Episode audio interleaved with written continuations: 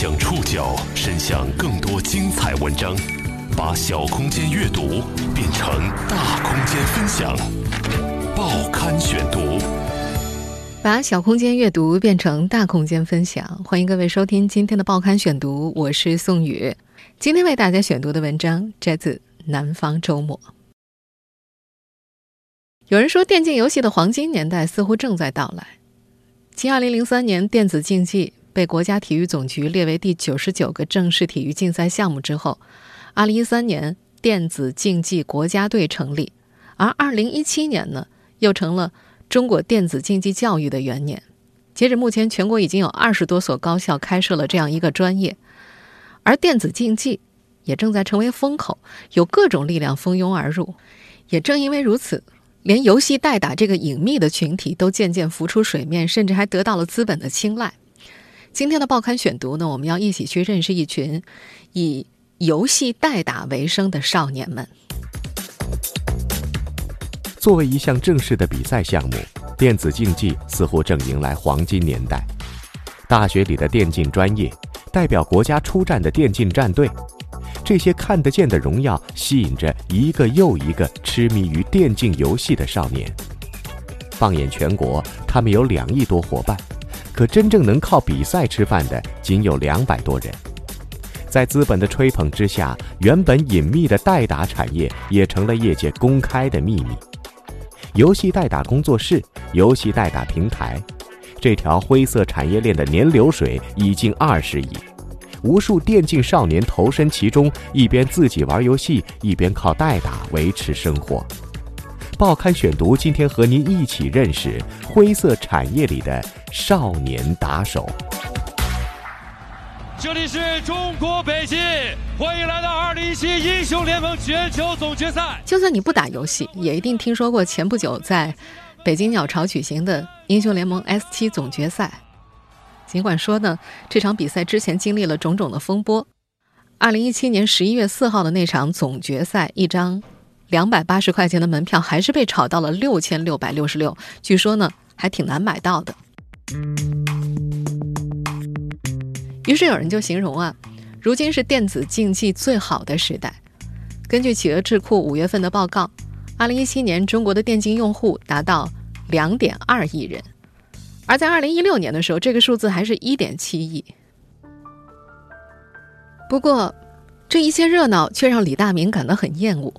他已经玩了十年游戏，做了三年的电竞游戏代打工作，他现在对游戏已经有种很厌恶的感觉。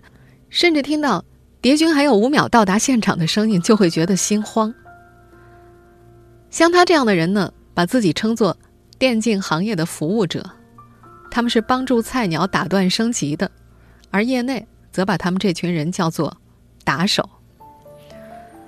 在中国，游戏代打人员的数量到底有多少？多家游戏代打平台都表示这很难统计。平台方代练通的创始人蔡文胜在接受采访的时候说。有许多游戏打手呢是不在市场上公开交易的，所以他们的数量不清楚。但是清楚的是，两亿游戏用户，每个人都会遇到游戏打手。游戏代练人员在全国的分布很分散，从代练通这个平台上四百万个注册信息可以看出，游戏打手们主要分布在三线以及三线以下的城市。哪些人在从事职业游戏代打？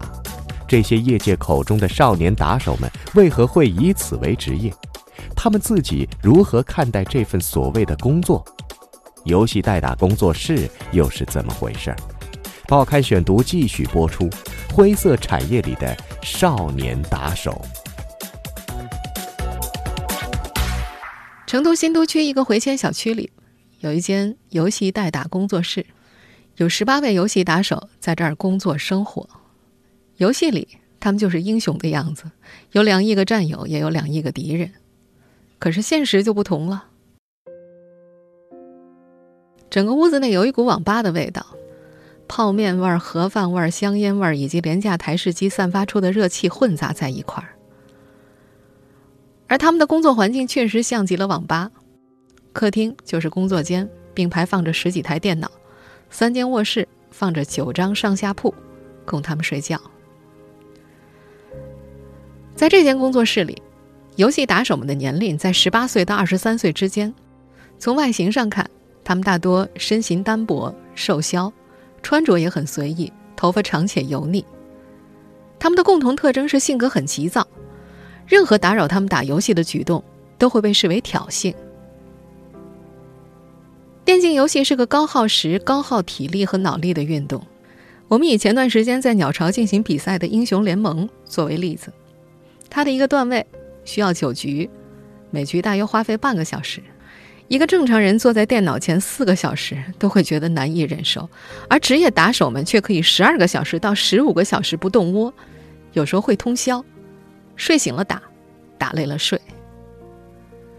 在成都那间工作室里。有个打手摇着自己的右肩，在嘟囔着：“谁都消耗呀，世界第一的击杀王 UZI 不也是肩伤不断吗？他才二十岁呢。”说话的这位是这间工作室里最宅的一个，已经两个多月没出过门了。工作室的老板叫做柳军阳，之前做过两年代打，二零一五年成立了自己的工作室。之所以把办公地点选在了回迁小区，是因为这儿房租低。一百一十平方米的房子，月租才五百五十块钱。创业者的工位通常在创客空间里，而游戏代打的工位通常就在这种小工作室里。这些职业代打人员几乎全部都来自于痴迷电竞游戏的少年。这些少年当中，有极少数会走上职业比赛的道路。我国有两亿游戏玩家，但是能够靠比赛吃饭的也大概就两百来人。有很多人在高中毕业之后就走进了这个灰色的隐秘的产业，他们一边自己玩游戏，一边就靠代打维持生活。游戏代练平台超级代练的创始人钟鼎在说起这个群体的时候，并没有用太多美好的形容词。他说：“有些人就废了，年纪小，文化少，眼光短，自我约束差，他们生活就几件事儿：接单子。”抽烟、喝酒、吃饭、睡觉，然后就是一坐一天。这些甘愿做游戏打手的孩子们，通常被父母、朋友斥责为不务正业。他们缺少一个可以让他们尽情的通宵达旦的打游戏的场所，而这些代打工作室似乎解决了这些问题。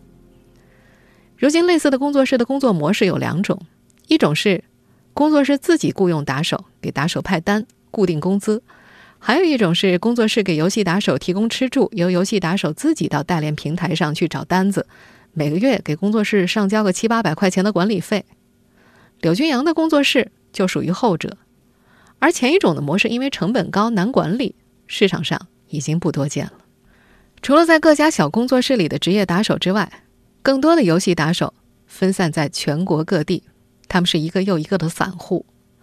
他们只需要在代练平台上注册一个游戏打手账号，就可以在家里、在宿舍里接单打单。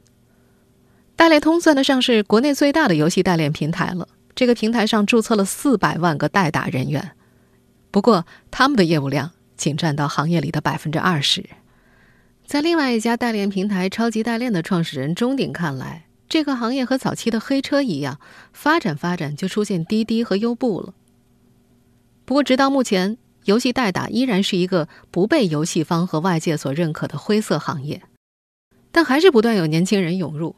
原因很简单，玩游戏的人越来越多呀。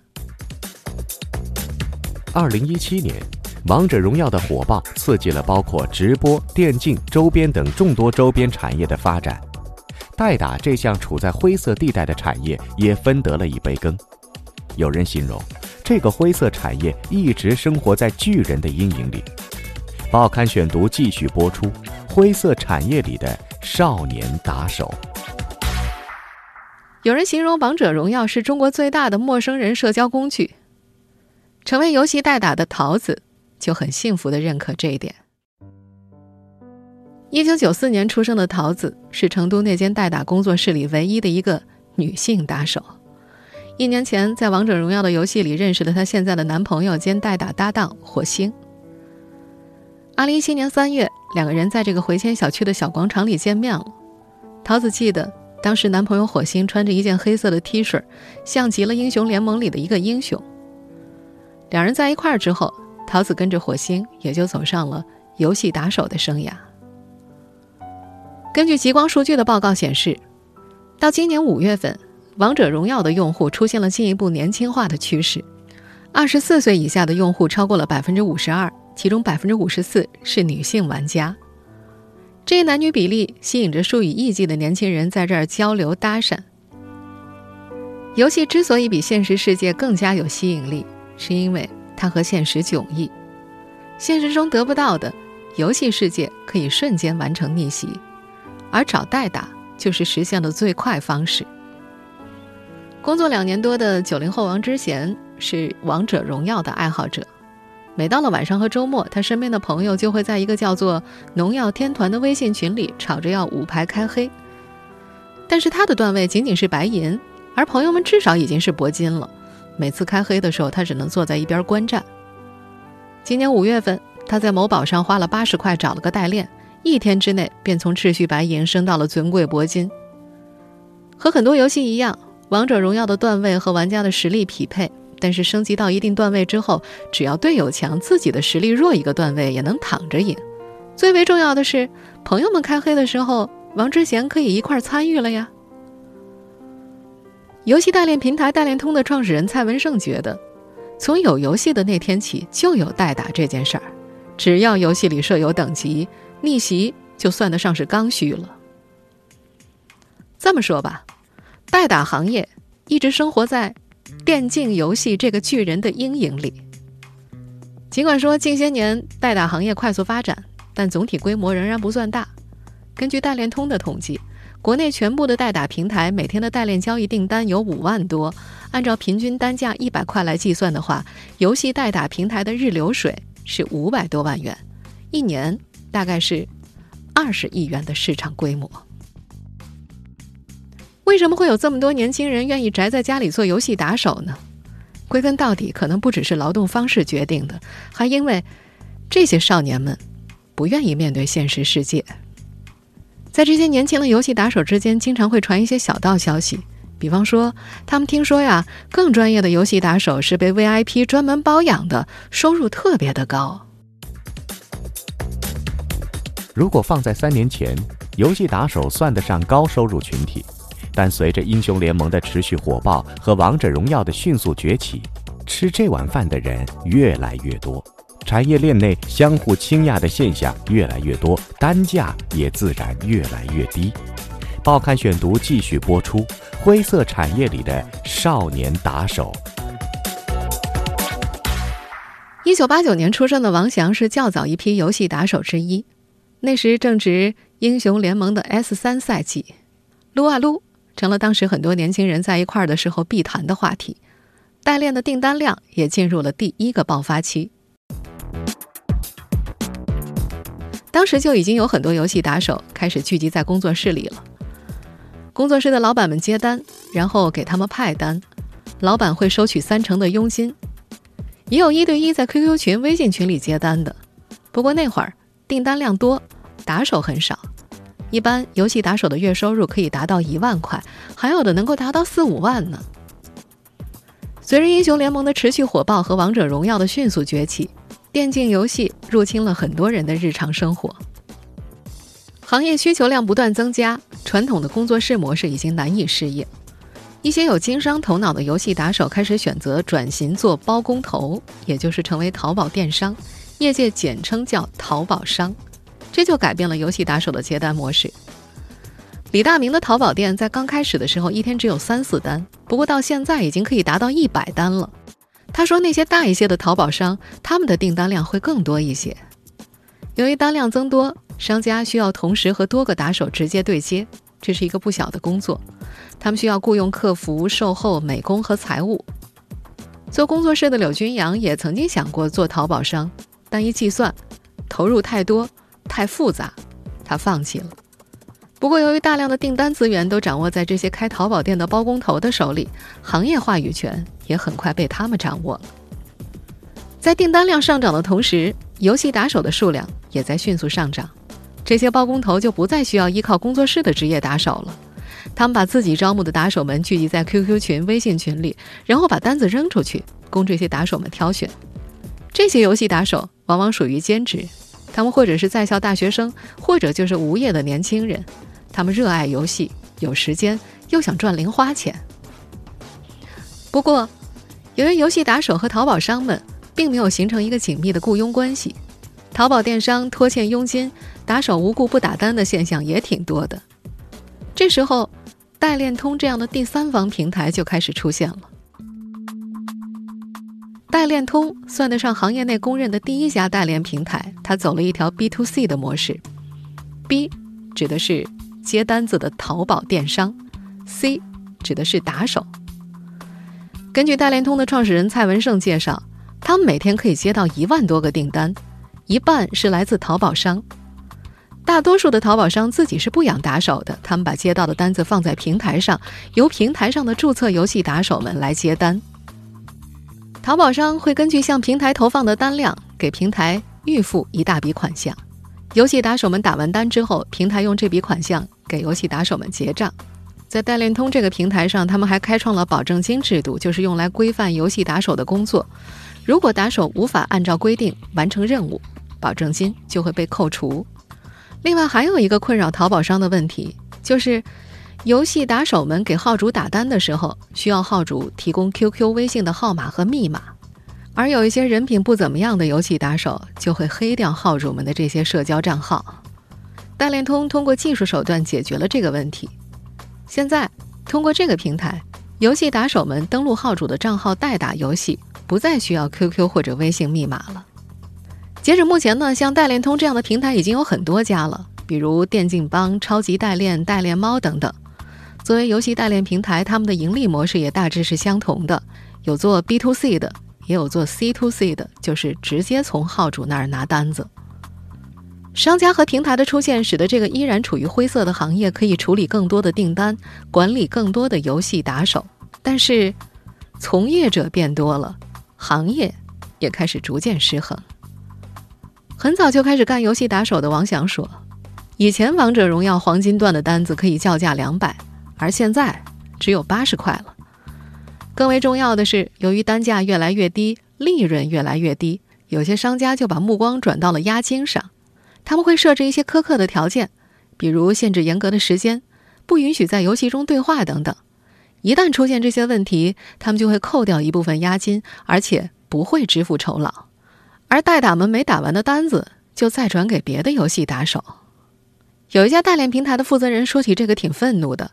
他表示，许多游戏打手陷入了一个凄惨的状态，他们的血汗钱往往会陷入上家的倾轧当中。他说：“我不客气的讲啊，这个行业呀，越是懂规则的人，越会昧着良心赚钱。”二零一七年，国内不少大学纷纷开设电竞专业。在鸟巢举行的英雄联盟总决赛盛况空前，在业界眼中，中国电竞游戏似乎进入了黄金年代。身处产业链灰色地带的少年打手们，能就此迎来更好的未来吗？报刊选读继续播出：灰色产业里的少年打手。在中国电竞游戏看起来刚刚进入黄金年代的时刻，恰恰是许多游戏职业打手们选择转行的时刻。二零一六年年底，王翔离开了成都，也告别了游戏代打圈。他开始在湖南衡阳重新开始新的生活。他说自己现在干的是电商，和游戏一点关系都没有。当记者问他：“你是否后悔做代练的时候？”这个一九八九年出生的男生提高了嗓门，激烈的反驳：“难道做了代打，我们这些人就废了吗？”没人回答他这个问题。作为行业从业者的代练通创始人蔡文胜，则在思考另外一个问题：游戏代打是一个天花板很低的行业吗？实际上，游戏代打的模式挺简单的，淘宝商家们赚差价，游戏平台则从订单里抽佣。只要每天的订单达到一个量，就能够实现盈亏平衡，更多的单子就是盈利了。现在的问题是，订单很少。他喜欢把他们的平台比作滴滴，把在平台上接单的游戏打手们比作司机，而现在的情况是，司机太多了，而打车的并不多。作为这条灰色产业链上的平台方，他在接受南方周末采访的时候还挺乐观的。他觉得未来这个问题不会一直这样。他甚至还做了一番分析。他认为，现在的电竞游戏日活跃客户有一亿，而全国的代打平台每天才五万多单，万分之五的比例太低了。他觉得，在正常的市场情况之下，应该在百分之一左右。如果需求被激发的话，他们这个行业会有五十倍的增长空间。他还提到，激发的空间在电竞服务这个概念上，代练只不过是一个基础服务。他的乐观心态一部分来自资本的青睐。二零一七年九月份，代练平台电竞帮获得了一千万元的天使投资，这在代练圈子里引起了不少的关注。电竞帮的主要业务就是为王者荣耀的玩家找代练。盈利模式和代练通类似，就是从订单里抽取佣金。不同之处是，他开始打出了电竞服务的概念。在另一家代练平台超级代练的负责人钟鼎看来，资本市场看重他们的是电竞这个概念，而不是代打这个行业。他认为，游戏代打是一个很难在资本市场上讲故事的行业，能够吸引资本的主要还是电竞方面的产业。但是他又认为，游戏代打还是必须得做的，因为它是一切服务的流量入口。钟鼎说：“没有游戏代打，就谈不上其他的电竞服务啊。但游戏代打又不能太明目张胆的去做，因为这会触动游戏开发商和代理商的利益。”二零一七年夏天，在《王者荣耀》官方发布的净化游戏声明中明确表示。在游戏当中出现恶意送人头、恶意挂机、恶意直打野不参团、恶意投降、恶意乱出装备、代练、故意掉分等七种方式，是影响游戏公平性以及体验的行为，将会给予专项打击。虽然游戏方一直在打击代练代打，但在很多游戏代打打手们看来，代练对于游戏体验有一定的损伤，但是也会有一定的益处。比方说，刺激用户在游戏上付费，留住那些打断困难户。他们认为，实际上今天的代练行业发展到几十亿的市场规模，也正是游戏方态度暧昧的结果。说到底，作为一项被正式列入体育竞赛的比赛项目，代练代打显然违反了公平竞争的体育精神。这个依然处在灰色地带的产业，也在面临转型。近来，一些代打平台、淘宝商家已经开始向陪玩、陪练、培训的业务上去转型。作为平台方的蔡文胜对这个转型充满信心，他觉得最近几年电竞行业越来越被人们认可了，有的高校甚至开辟了电竞专业，这会使得更多的人进入这个领域，而有人的地方就有商机。他们的转型能够成功吗？未来似乎并不明朗。不过，处在行业末端的少年打手们已经经手了不少类似的业务了。十一月三号晚上九点，九四年出生的桃子姑娘接到了一个陪玩的单子，对方出价五十块，让他陪打一个小时的绝地求生。桃子跟对方发了这么一段文字：“老板，我可以打绝地求生，枪法熟练，但不是很准，只语音交流，不视频。”在 QQ 群。YY 公会、代打贴吧里，那些找陪玩的老板们大多有几个要求：年轻姑娘可以视频。